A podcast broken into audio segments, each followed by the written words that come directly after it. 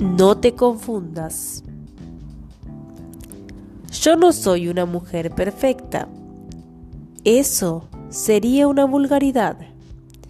La perfección consiste en acercarse a un modelo ideal.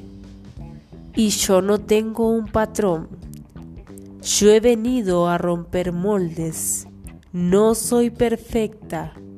Lo que soy es extraordinaria, irrepetible y maravillosa, si quieres.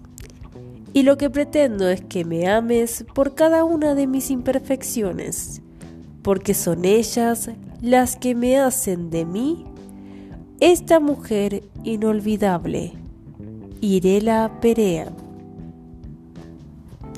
Tú puedes, mujer, que me escuchas del otro lado. Nunca te compares con nadie, eres única y vales demasiado.